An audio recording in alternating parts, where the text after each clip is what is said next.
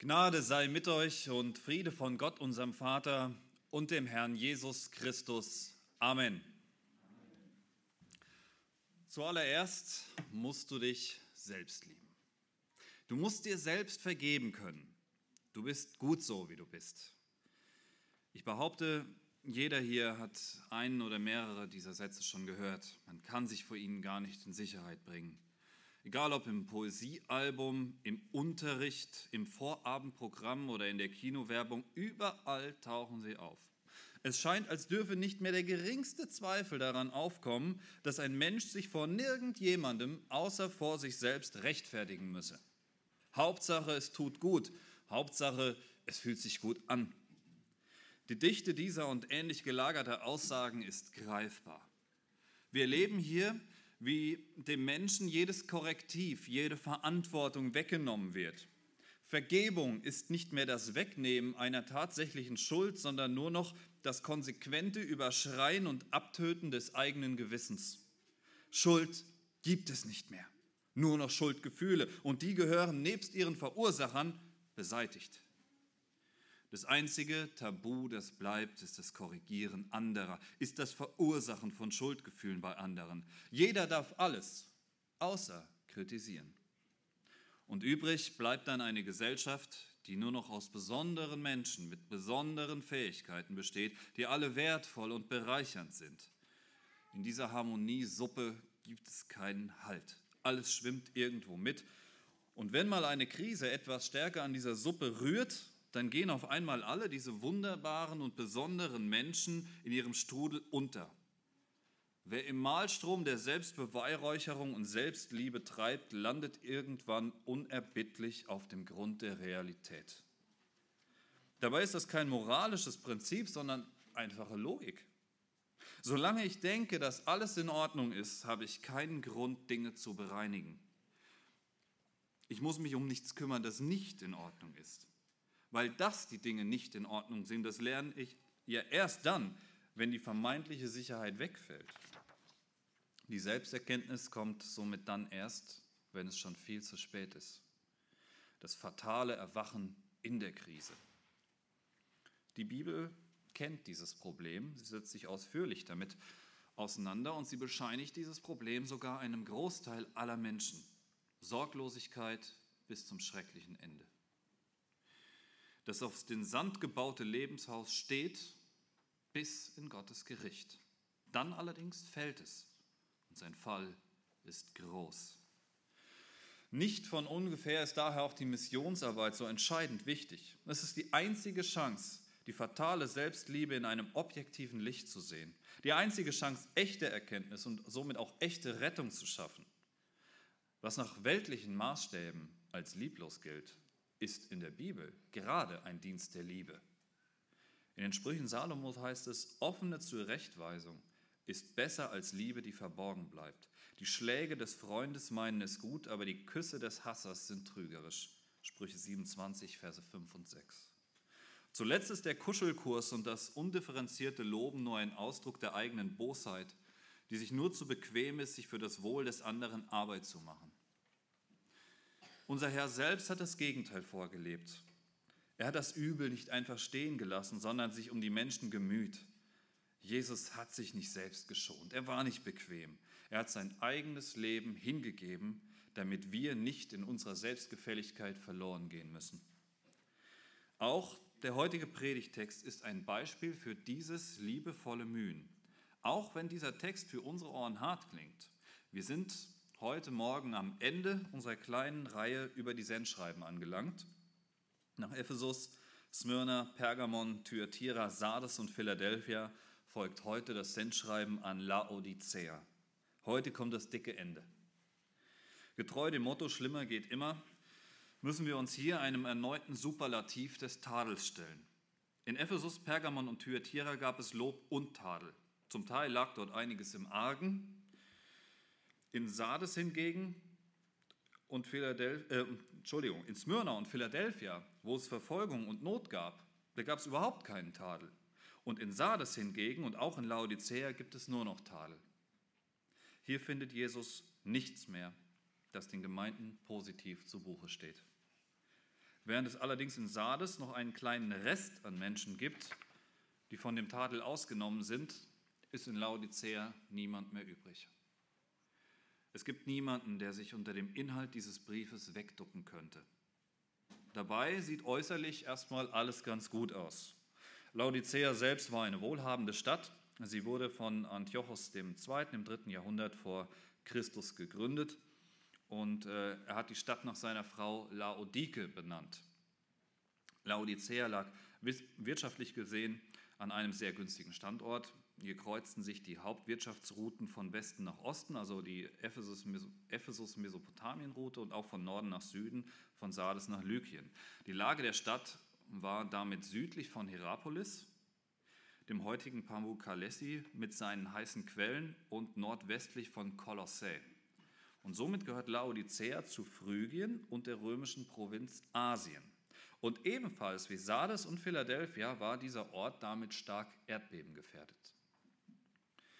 Durch ihren Wohlstand, der maßgeblich durch die dortige Textilindustrie erwirtschaftet wurde, konnten die Laodicener 60 nach Christus ihre Stadt allein ohne fremde Hilfe wieder aufbauen, nachdem sie auch durch ein Erdbeben zerstört wurde.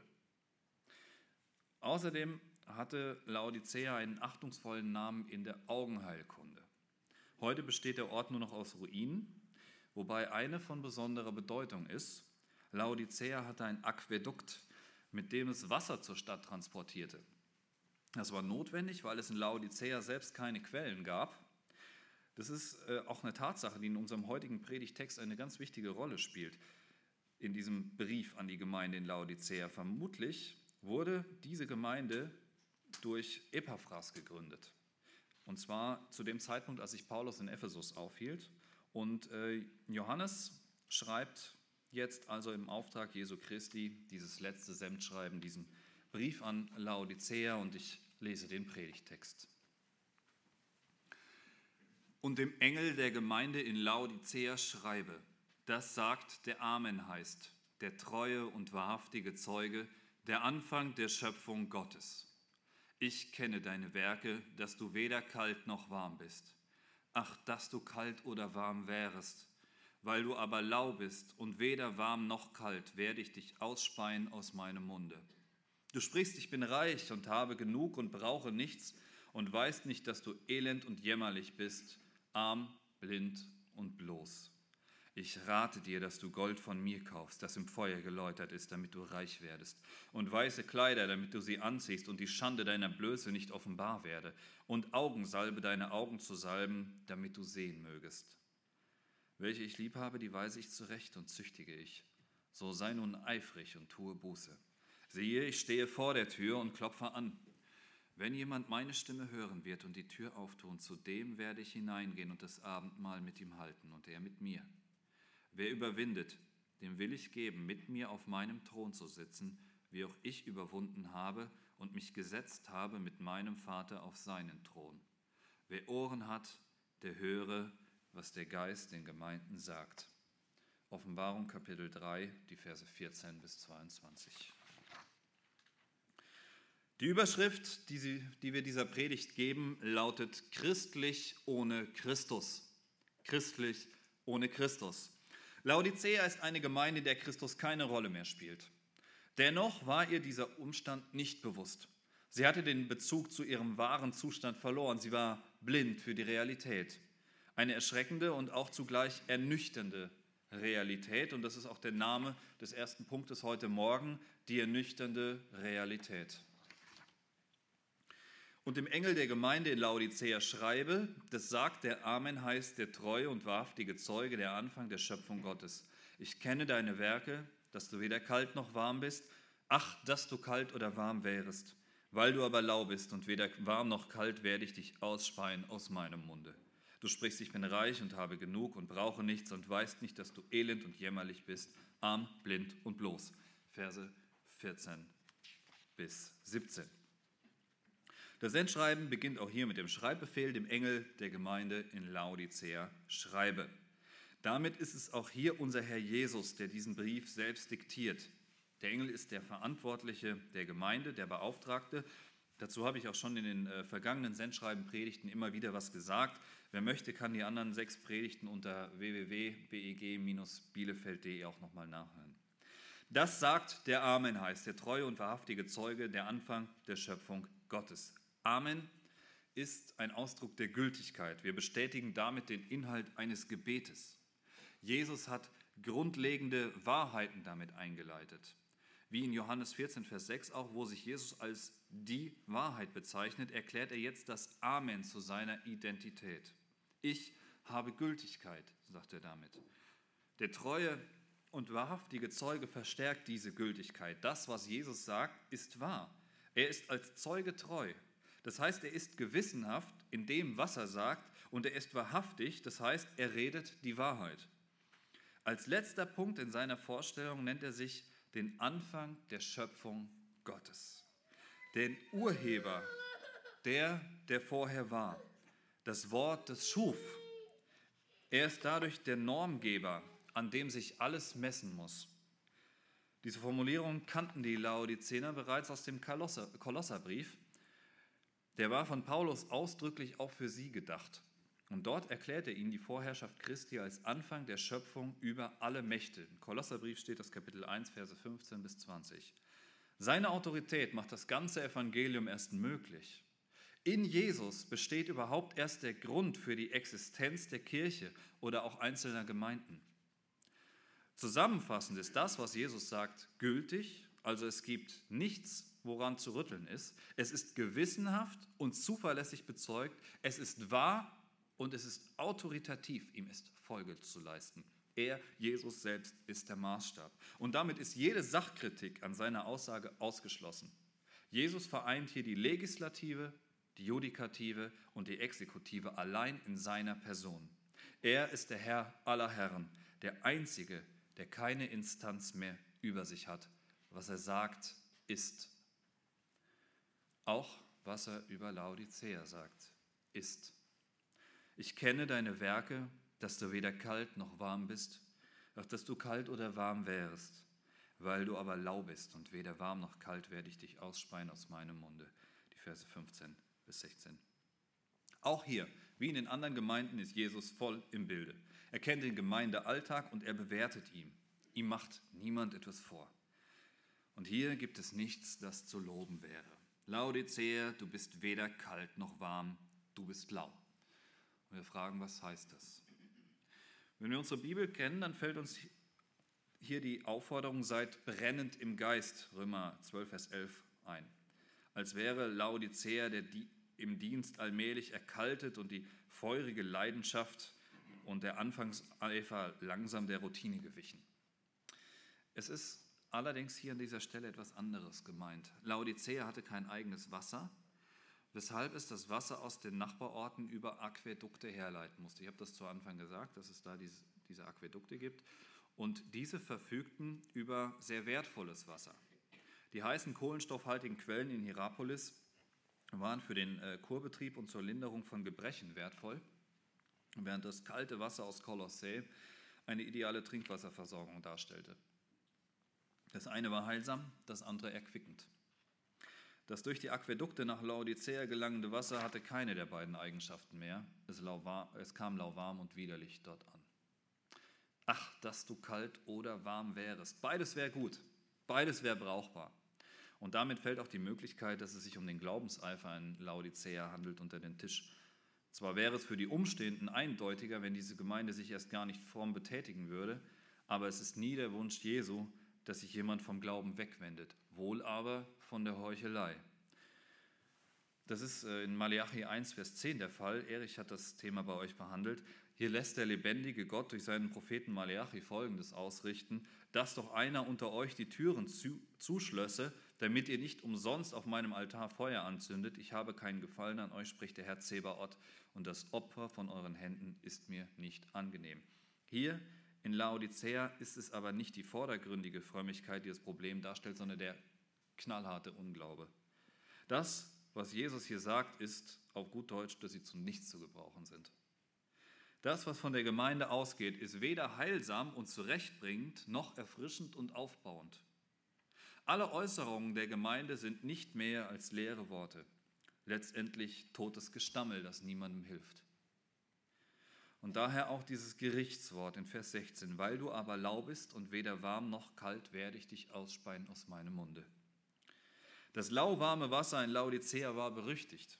Es führte häufig zu Krankheiten, vorzugsweise begleitet von Übelkeit und Durchfall. Die Gemeinde in Laodicea machte krank. Die Konsequenz ist, sie auszuspucken, wie man eben dieses schädliche Wasser ausspuckt. Laodicea gehört damit in den Rinnstein der Kirchengeschichte. Wir müssen uns darüber im Klaren sein, dass jegliche Religiosität, jede fromme Aktivität, die nicht aus echtem Glauben heraus geschieht, krank macht. Sie schadet den Hörern. Jede Floskelnpredigt, jede Beerdigungslüge, ja sogar jeder Bibelvers, der von den falschen Leuten in dem falschen Zusammenhang gesprochen wird, macht die Hörer geistlich krank. Sie nehmen ernsthaften Schaden, weil sie durch die Lügen der falschen Kirche blind und taub für die Wahrheit der echten Kirche werden. Auch Laodicea ist blind, blind für ihren eigenen Zustand. Du sprichst, Vers 17, ich bin reich und habe genug und brauche nichts und weißt nicht, dass du elend und jämmerlich bist, arm, blind und bloß. In Laodiceas Augen war alles in Ordnung. Als Mitempfänger der Offenbarung waren ihnen die anderen Sendschreiben ja auch bekannt und vermutlich waren sie jetzt guter Dinge, nach dem Lob an Philadelphia jetzt ihren eigenen Hymnus zu erhalten die Laudatio für Laodicea. Pustekuchen. Laodicea verließ sich auf Äußerlichkeiten. Ja, sie waren reich. Es gab keine Verfolgung, keine Diskriminierung für sie. Sie gehörten zu den ehrbaren Bürgern der Stadt. Offenbar hatte die Gemeinde dort Einfluss. Keine Widrigkeiten, stattdessen Wohlstand. Das widerspricht dem, was uns in Philadelphia und Smyrna und auch bei allen anderen Sendschreiben begegnet, Sardes ausgenommen und auch dem, was Paulus als letztes Zeugnis seinem Schüler Timotheus mitgegeben hat. Alle, die fromm leben wollen in Christus Jesus, müssen Verfolgung leiden. 2 Timotheus 3, Vers 12.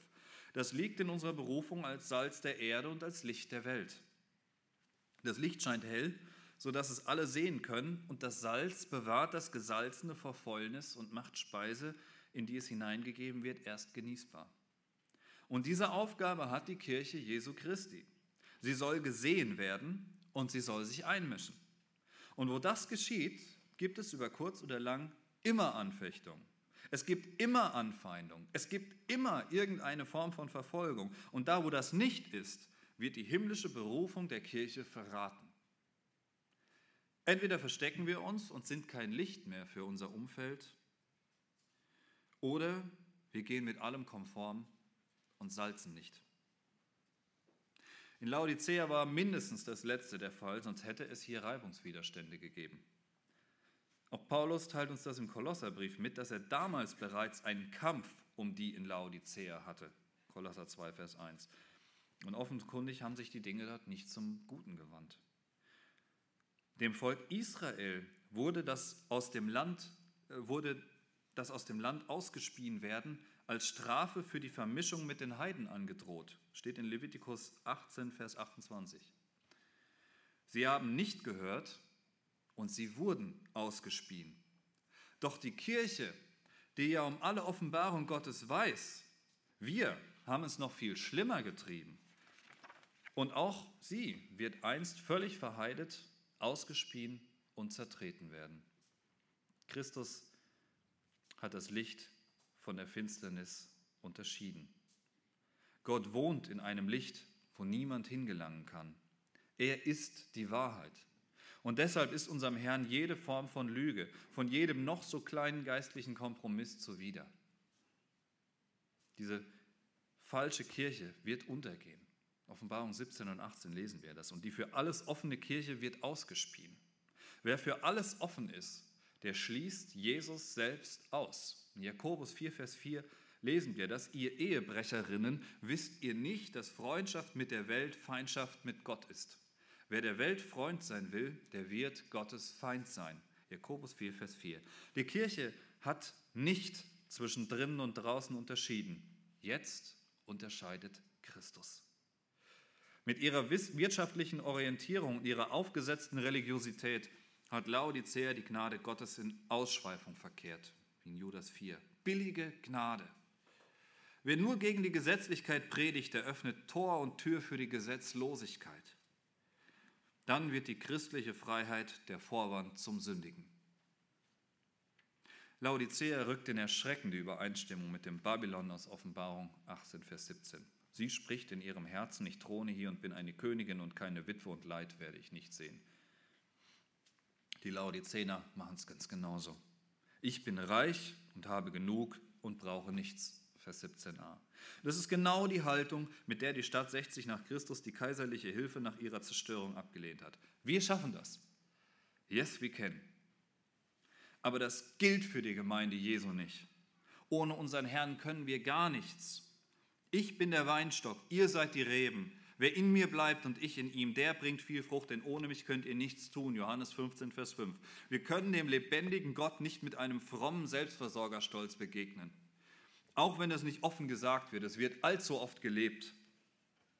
Wie ist das denn zwischen unserem ganzen Alltagsstress mit der Zweisamkeit mit unserem Herrn? Wo bleibt denn die Bibellese und das Gebet? Nicht in der Gebetsstunde oder am Sonntagmorgen allein im Kämmerlein. Wo wird denn noch um Gottes Segen gerungen? Wo wird denn Weisheit noch bei ihm und wirklich in der Arbeit mit seinem Wort gesucht? Der Ende 2018 verstorbene Ausleger Adolf Pohl schreibt dazu in der Wuppertaler Studienbibel, in dieser Selbstgenügsamkeit gegenüber Jesus, in diesem Fortbleiben von seinem Gnadenthron liegt die Ursünde der Gemeinde und der Anfang vom Ende. Und dann fügt er hinzu, auch Simson merkte nicht, dass seine Kraft von ihm gewichen war. Dem babylonischen König Belsazar, der sich über alle Gott gebührende Ehre hinweggesetzt hat, wird dieses berühmte Mene Tekel von dieser Hand an die Wand geschrieben. Du wurdest gewogen und für zu leicht befunden. Daniel Kapitel 5. Auch er meinte, er könnte es mit Gott aufnehmen und er ist darin vernichtet worden. Laodicea mag sich Kirche nennen, aber sie entspricht in ihrer Haltung und Lebensweise dem heidnischen Babylon. Selbstzentriert, selbstzufrieden, dem Untergang geweiht. Laodicea blendet völlig aus, dass der Anfang der Schöpfung Gottes über der Schöpfung steht und somit über allem, mit dem man sich in Laodicea so bequem arrangiert hat. Die Menschen in dieser Gemeinde dachten, es ginge ohne Jesus. Und dem entgegen hält ihnen der Herr ihre ernüchternde Realität, ihr Menetekel vor und weißt nicht, dass du elend und jämmerlich bist, arm, blind und bloß. Vers 17b. Schon im Alten Testament finden wir dieses Elend und jämmerlich veranschaulicht. Der Prophet Hesekiel schreibt über das Reich Juda, das als Baby blutig und zappelnd genau diesen Zustand hat, bis es von Gott angenommen, gewaschen, gekleidet und beschenkt wird. Dabei ist die Würde, die diesem Volk zukommt, einzig in Gottes Erbarmen gegründet. Hesekiel Kapitel 16 ist das. Und wie das Volk Israel hat Laodicea genau das vergessen. Jesus muss ihnen ihren Zustand in die Ohren schreien. Laodicea, du hast keine Ahnung, wie es um dich bestellt ist. Du schaffst gar nichts. Du kannst gar nichts. Du vertraust auf deinen Wohlstand, aber du bist elend und jämmerlich. Deine Börse mag wohl gefüllt sein, aber du bist arm, denn du hast mich nicht. Deine Augenklinik ist weithin bekannt, aber du bist blind ohne meinen Geist. Deine Textilindustrie floriert, aber ohne das Kleid meiner Gerechtigkeit bist du nackt die ernüchternde Realität. Laodicea, egomanisch und von sich selbst besoffen, während das gültige, zuverlässige, wahre und maßgebliche Wort Jesu deren selbstgefällige Frömmigkeit wie eine Seifenblase zersticht. Ernüchternd. Und wir müssen uns fragen, wie oft stehen wir selber so da? Wie oft beten wir wie, die Pharisäer, wie der Pharisäer aus der Schriftlesung? Wir danken dir, dass wir den Gesetzlichen und den Liberalen entkommen sind. Wir danken dir für unsere bibeltreue Gemeinde. Wir danken dir, dass hier noch dein Wort recht verkündigt wird, etc. Es ist allzu gefährlich, den Balken im eigenen Auge nicht zu sehen, während wir auf die Splitter der anderen ganz erpicht sind. Der Bezugspunkt für Heiligung ist nie das gottlose Umfeld, sondern nur der Heilige und sein Wort. Es ist kein Argument, besser zu sein als andere. Ein gottloser Umgang und Verweltlichung machen uns betriebsblind. Es geht nicht darum, in der Welt gut anzukommen. Lassen wir uns auch von Jesu Worten ernüchtern. Wir sind zu keinem höheren Selbstbild berufen als zu dem des unnützen Knechtes. Lukas 17, Vers 10. Die ernüchternde Realität trifft, in diese ernüchternde Realität hinein trifft Jesu ernster Ruf. Und das ist auch der zweite Punkt heute Morgen nach der ernüchternden Realität, der ernste Ruf. Der ernste Ruf. Vers 18. Ich rate dir, dass du Gold von mir kaufst, das im Feuer geläutert ist, damit du reich werdest. Und weiße Kleider, damit du sie anziehst und die Schande deiner Blöße nicht offenbar werde, und Augensalbe deine Augen zu salben, damit du sehen mögest. Welche ich lieb habe, die weise ich zurecht und züchtige ich. So sei nun eifrig und tue Buße. Siehe, ich stehe vor der Tür und klopfe an. Wenn jemand meine Stimme hören wird und die Tür auftun, zu dem werde ich hineingehen und das Abendmahl mit ihm halten und er mit mir. Verse 18 bis 20. Der Ruf beginnt mit einem Rat, einem sehr eindringlichen Rat. Ich rate dir, dass du Gold von mir kaufst, das im Feuer geläutert ist, damit du reich werdest und weiße Kleider, damit du sie anziehst und die Schande deiner Blöße nicht offenbar werde und Augensalbe deine Augen zu salben, damit du sehen mögest. Vers 18. Die Menschen in Laodicea waren in ihren eigenen Augen reich und unabhängig, aber in Jesu Augen arm. Jetzt sollen sie in ihren Augen arm und in Jesu Augen reich werden. Ich rate dir, dass du Gold von mir kaufst, das im Feuer geläutert ist, damit du reich werdest. Das Gold, das Jesus anbietet, ist ein unvergängliches Gold. Er selbst hat in der Bergpredigt davor gewarnt, Schätze auf Erden zu sammeln, wo die Motten und der Rost sie fressen und wo die Diebe nachgraben und stehlen. Stattdessen sollen wir uns Schätze im Himmel schaffen, die nicht vergehen. Matthäus 6, Vers 19 und folgende. Auch Paulus fordert das von uns. Im ersten Korintherbrief schreibt er, einen anderen Grund kann niemand legen, außer dem, der gelegt ist, welcher ist Jesus Christus. So aber jemand auf diesen Grund baut, Gold, Silber, edle Steine, Holz, Heu, Stoppeln, so wird eines jeglichen Werk offenbar werden. Der Tag wird es klar machen, denn es wird durchs Feuer offenbar werden und welcherlei eines jeglichen Werks sei, wird das Feuer bewähren. 1. Korinther 3, die Verse 11 bis 13. Das Feuer ist hier das Gericht, das über die Werke, die die Christen auf dem Fundament ihres Glaubens an Jesus Christus vollbracht haben, ergehen wird. Auch hier wird das gültige, treue und wahrhaftige Wort maßgeblich für die Wertung sein. Wenn die Menschen in Laodicea bei Jesus Gold kaufen sollen, das vom Feuer geläutert ist, dann geht es um einen Reichtum, der in Ewigkeit bestehen bleibt. Hier sind ja die Werke, die aus äh, Stoppeln und Stroh sind, die verbrennen. Ja, aber das, was aus Gold ist, das bleibt. Und das, was von Jesus geläutert worden ist, das bleibt erst recht. Und diesen Reichtum bekommt man nur durch Armut, durch geistliche Armut, wie Jesus das genannt hat. Der Ausleger Warren Wiersbe weist auch auf Verfolgung als eine mögliche Deutung für das Läutern im Feuer hin. Die verfolgten Gemeinden Smyrna und Philadelphia wurden ja in keiner Weise getadelt, während es für die wohlhabenden Gemeinden in Sardes und Laodicea nicht ein einziges Lob gibt. Und er verweist auf 1. Petrus 1, Verse 6 bis 7.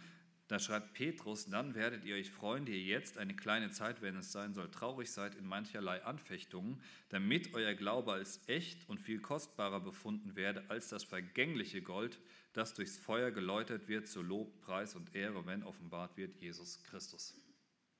Lob, Preis und Ehre, wenn Jesus Christus offenbart wird. Statt in die Gosse gespuckt zu werden, winkt Laodicea hier der Himmel. Und dieses Geld, dieses Gold kostet nur den eigenen Bankrott. Schon im Alten Testament lässt Gott durch Jesaja dazu auffordern, bei ihm umsonst zu kaufen und satt zu werden. Lohn und Lob im Reich Gottes gibt es nicht durch den eigenen Verdienst, sondern nur durch Gottes Gnade. Auch Jesajas Angebot, Angebot mündet in diese Warnung: Suchet den Herrn, solange er zu finden ist, rufet ihn an, solange er nahe ist. Jesaja 55, Vers 6. Der ernste Ruf. Doch nicht nur die liquiden Mittel für das ewige Leben fehlen den Laodicenern, sondern auch die passende Kleidung. Ich rate dir, dass du Gold von mir kaufst, das im Feuer geläutert ist, damit du reich werdest und weiße Kleider, damit du sie anziehst und die Schande deiner Blöße nicht offenbar werde. Vers 18a und b. Das sind nochmal zwei Indizien dafür, dass wir es in Laodicea nicht mehr mit Christen zu tun haben. In Laodicea geht es nicht um Christen. Weiße Kleider sind Kleider, die im Himmel getragen werden. Dabei geht es hier nicht um die Farbe, sondern um die Reinheit und die Tatsache, dass sie von Christus stammen. Nur diese Kleider sind in der Lage, die nackte Schande der Laodicener zu bekleiden. Laodicea hatte zwar durch seine Textilindustrie sehr schöne und auch sehr gute schwarze Mäntel, die man da kaufen konnte, aber um vor Gott zu bestehen, taugen sie nicht. Sie waren wenig mehr als paradiesische Feigenblätter. Mit eigenen Moden kommt man nicht in den Himmel. Jesus macht das sehr deutlich in äh, Matthäus 22. Dort kommt ein Mensch in einem seiner Himmelsreichgleichnisse ohne hochzeitliches Kleid. Und die Reaktion des Hausherrn steht, dem, steht diesem Ausspeien der Laodicener in nichts nach. Bindet ihm Hände und Füße und werfet in die, in die Finsternis hinaus, da wird sein Heulen und Zähne klappen. Matthäus 22, Vers 13. Ohne hochzeitliches Gewand wird selbst der Gast an Jesu Tisch in die Hölle geworfen. Diese von Gott verliehenen Kleider sind entscheidend. Und deshalb ist die Situation in Laodicea so furchtbar ernst. Und sind diese weißen Kleider ja auch schon in dem Sendschreiben an Sardes begegnet. Diese Gemeinde war ja bis auf wenige Ausnahmen tot und diesen wenigen wird verheißen, dass sie mit weißen Kleidern angezogen werden sollen. Allerdings wird es nicht nur diesen wenigen verheißen, sondern allen Überwindern. Die Überwinder sind Gläubige, sind immer Gläubige, wir kommen da gleich nochmal drauf zurück. Nicht zuletzt tragen auch die Heiligen aus der großen Trübsal in Offenbarung 7 weiße Kleider, die sie im Blut des Lammes, also einem Bild für Jesus Christus, gewaschen haben. Die weißen Kleider gehören ihrem Herrn. Er selbst kommt in weißen Kleidern wieder und seine Braut, die Kirche ist es, die in reinen Leinen bekleidet wird, die die ihr von Christus verliehene Gerechtigkeit darstellt. Offenbarung 19. Christi Gerechtigkeit statt Selbstgerechtigkeit lautet die Devise.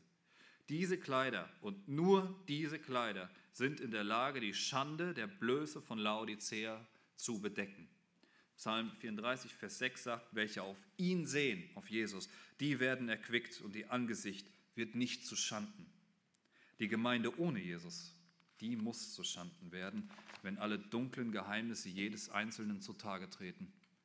Aber wer sich an Jesus Christus birgt, wer seine weißen Kleider trägt, der wird nicht zu Schanden werden. Außer der Armut und der Nacktheit, denen hier abgeholfen wird, braucht Laodicea aber auch noch Abhilfe für seine Blindheit. Und Augensalbe, deine Augen zu salben, damit du sehen mögest. Vers 18c. Die Augenklinik in Laodicea und deren Augensalbe war ebenso berühmt wie die Kleidung. Und trotzdem, die Laodicener bleiben blind für ihren eigenen Zustand. Sie brauchen die Augensalbe von Jesus, um klar zu sehen. Sie müssen sich in Jesu Augen sehen. Solange sie davon ausgehen, dass alles mit ihnen in Ordnung sei, werden sie keine Hilfe in Anspruch nehmen. Besonders schlimm ist, dass sie sich selbst für sehend halten. Sie waren einen frommen Schein, ohne fromm zu sein. Zur Zeit Jesu waren die Pharisäer vom selben Schlag. Mängel und die Tatsache, in Sünden geboren worden zu sein, erkannten sie ausschließlich bei anderen, aber nicht für sich selbst. In ihrem angemaßten Durchblick entgegnet Jesus ihnen mit dem harten Fakt, dass ihre Sünde bleiben wird. Jesus sprach zu ihnen, wärt ihr blind, so hättet ihr keine Sünde. Nun sprecht ihr aber, wir sind sehend, so bleibt eure Sünde. Johannes 9, Vers 41. Die Laodicener müssen Jesus ihre geistliche Armut, ihre Nackt und Blindheit eingestehen, um von ihm reich gemacht, bekleidet und sehen gemacht zu werden. Ohne diesen Gewaltakt gegen das, was für uns und unser Wesen normal ist, gibt es keine Rettung. Bekehrung ist ein Todeskampf und nur wenige stehen ihn durch. Und deshalb verstärkt Jesus diesen ernsten Ruf, welche ich lieb habe, die weise ich zurecht und züchtige ich, so sei nun eifrig und tue Buße. Vers 19. Der einzige Trost für die Laodicener ist, dass Jesus voller Liebe jetzt noch ruft. Hier bestätigt sich das, was wir zu Anfang festgestellt haben. Echte Liebe erträgt es sich, um des anderen Wohles willen schmähen zu lassen. Die Verantwortung liegt somit jetzt allein bei Laodicea. So sei nun eifrig und tue Buße. Das ist das Gegenteil von lauwarm. So halbherzig, wie sie es mit ihrer Religion hielten, so eifrig müssen sie jetzt umkehren. Buße tun kommt von Büßen, von Bessern und das meint eine 180-Grad-Wende. Laodicea muss die Richtung ändern, sich bekehren. Sie müssen Jesus in ihr Leben hinein bitten, hinein flehen. Er muss darin aufruhen, äh, aufräumen. Er muss das alte Leben ausfegen. Aber dieser ernste Ruf gilt nicht der ganzen Gemeinde. Wie schon in Thyatira und Sardes gibt es hier eine Trennung im Sendschreiben. Es werden nicht mehr alle angesprochen, sondern nur noch die treuen Überreste. In Thyatira waren es diejenigen, die der Lehre Isabels nicht gefolgt waren. In Sardes waren es die wenigen, die ihre Kleider nicht besudelt haben. Es werden nicht mehr alle umkehren. Der Kurs der Laodicener wird bleiben. Hier ist es nicht mal der fromme Überrest, der angesprochen wird. Hier ist es nur noch der Einzelne, der Einzelne, der jetzt noch die Chance hat, diesem Verein zu entfliehen. Vers 20, siehe, ich stehe vor der Tür und klopfe an. Wenn jemand meine Stimme hören wird und die Tür auftun, zu dem werde ich hineingehen und das Abendmahl mit ihm halten und er mit mir. Jesus selbst sagt es nochmal ausdrücklich, ich stehe vor der Tür. Die Laodicener haben mich nicht hereingelassen. Sie haben allerlei Halligalli um mich herum aufgebaut, aber letztendlich war ich nur eine Floskel, die ihre Weltliebe rechtfertigen und ihre Kritiker verstummen lassen sollte. Wer aber dem Ruf Jesu antwortet, wer ihm Folge leistet, der wird nicht hängen gelassen. Wenn jemand meine Stimme hören wird und die Tür auftun, zu dem werde ich hineingehen und das Abendmahl mit ihm halten und er mit mir. Wer jetzt kurz vor Schluss noch handelt, der wird mit Jesus in Gemeinschaft leben. Auch die Arbeiter im Weinberg, die abends kamen, durften noch im Weinberg arbeiten und sie bekamen vollen Lohn. Matthäus 20. Das Abendmahl, das Jesus hier nennt, ist ein ausgiebiges Abendessen. Das bedeutet vertraute, innige Gemeinschaft. Ein Abendessen im alten Orient war um ein Vielfaches bedeutsamer, als äh, bei uns den Kumpel auf eine Mantaplatte und einen Pilz einzuladen. Es bedeutet Zusammengehörigkeit. Wer Jesus Stimme hört, zählt zu seinen Schafen. Johannes 10, 1 bis 30. Dieses Hören lässt Taten folgen. Die Tür wird aufgetan. Wer Jesus die Tür zu seinem Leben auftut, wer ihm nichts mehr vorenthält, der wird ewig mit ihm in Gemeinschaft leben. Und diese Gemeinschaft, das übertrifft alles, was einst hier auf Erden reizvoll, erstrebenswert und für uns fesselnd und bindend war. Umgekehrt gilt, wer sich der Gemeinschaft mit Jesus entzieht, der wird keine Gemeinschaft mit ihm haben in Ewigkeit. Wie auch in diesen anderen Sendschreiben läuft dem an Laodicea läuft in dem an Laodicea alles auf den Überwinderspruch und diesen Aufmerksamkeitsruf hin. Der ernste Ruf mündet in die erwägenswerte Regentschaft. Punkt 3. Die erwägenswerte Regentschaft. Wer überwindet, dem will ich geben, mit mir auf meinem Thron zu sitzen, wie auch ich überwunden habe und mich gesetzt habe mit meinem Vater auf seinen Thron. Wer Ohren hat, der höre, was der Geist den Gemeinden sagt. Verse 21 bis 22.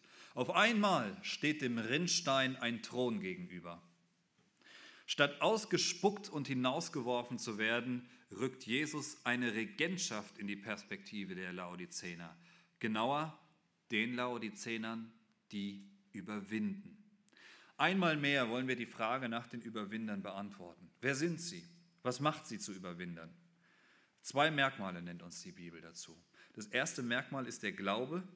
Das zweite Merkmal, dass sie ihr Leben auf dieser Welt aufgegeben haben.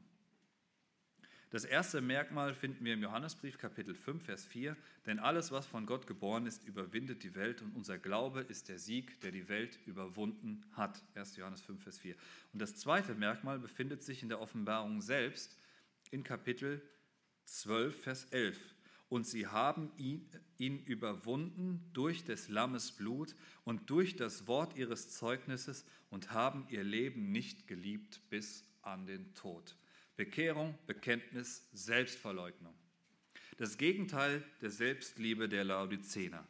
Überwinder sind die, die sich im Glauben ihre Sünden von Jesus vergeben lassen und der Selbst- und Weltliebe absagen, um das ewige Leben zu erhalten. Aus dem wohltemperierten Auswurf werden Miterben und Hausgenossen. Wer nicht ausgespien wird, der wird erhöht. Diese Überwinder werden mit Jesus regieren. Sie werden auf Thronen sitzen. Sie werden regieren. Eine erwägenswerte Regentschaft. Erwägenswert deshalb, weil sie nur dann ernsthaft in Betracht gezogen werden kann, wenn die Freuden dieser Welt verleugnet werden. Entweder reich, gut situiert und angesehen in dieser Welt und ein Ende mit Heulen und Zähneklappern, oder hier auf dieser Welt die Schmach Christi tragen, verlacht und verfolgt werden, aber in Ewigkeit frei von Schande sein, innige Gemeinschaft mit Jesus Christus selbst haben und mit ihm regieren, die erwägenswerte Regentschaft. Und dann, dann rücken wir wieder in Fokus. Wie entscheidest du? Was machst du mit dem, was die Laodicener hier geschrieben bekommen haben?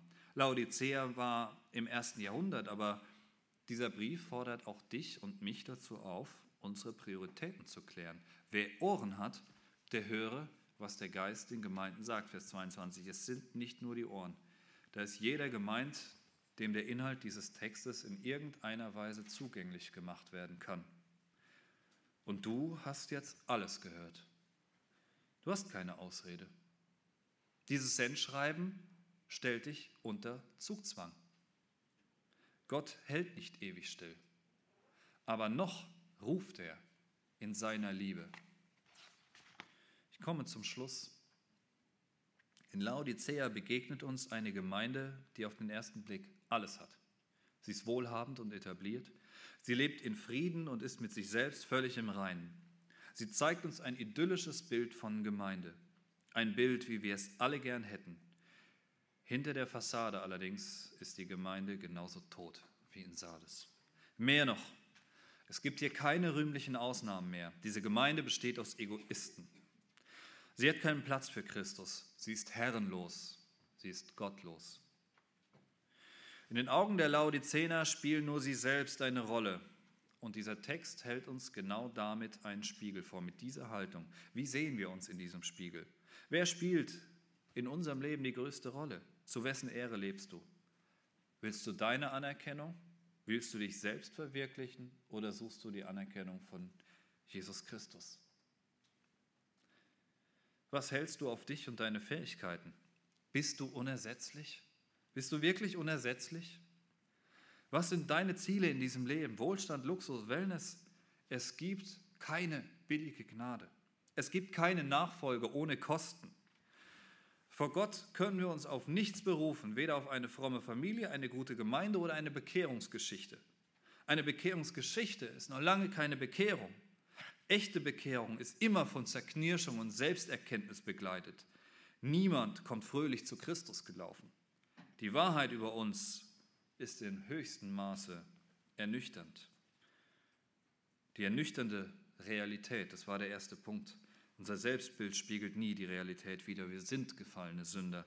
Wir stehen alle unter diesem göttlichen Menetekel. Wir sind gewogen und für zu leicht, für nicht tauglich für die Gemeinschaft mit Gott befunden. Wir sind von Natur aus Anwärter auf einen ewigen und qualvollen Platz in der Hölle. Wir haben nichts, dessen wir uns rühmen könnten. Je mehr wir von uns halten, desto geringer stehen wir in Wahrheit da. Der treue und wahrhaftige Zeuge Jesus Christus nimmt uns diese Illusion. Er zeigt uns die ernüchternde Realität.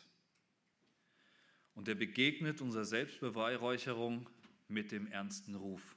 Das war der zweite Punkt, der, erst, der ernste Ruf.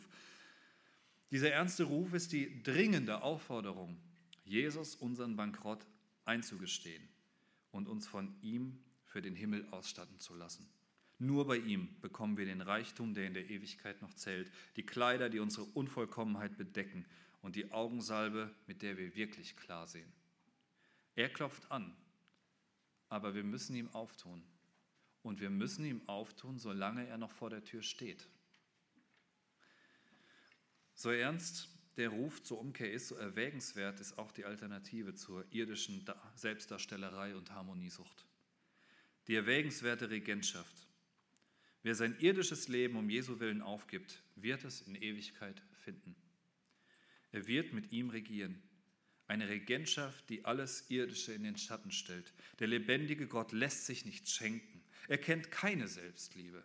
Wo die Laodicener ihm seelenruhig lauwarm einschenkten, hat er sich selbst verleugnet. Er hat sich selbst bis zum Tod am Kreuz erniedrigt, um uns Menschen diese Regentschaft zu ermöglichen. Er hat sich aus Liebe zu uns selbst gegeben.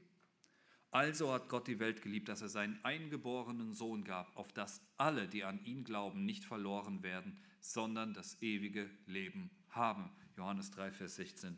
Wer ihm auftut, mit dem wird er das Abendmahl halten und aus der verborgenen Tischgemeinschaft mit Jesus wird eine öffentliche Throngemeinschaft. Noch steht Jesus vor der Tür, noch klopft er an, noch dringt Jesu frohe Botschaft in die Welt hinein. Heute, so ihr seine Stimme hören werdet, so verstocket eure Herzen nicht. Und der Friede Gottes, der höher ist als alle unsere Vernunft, der bewahre eure Herzen und Sinne in Christus Jesus, unserem Herrn. Amen.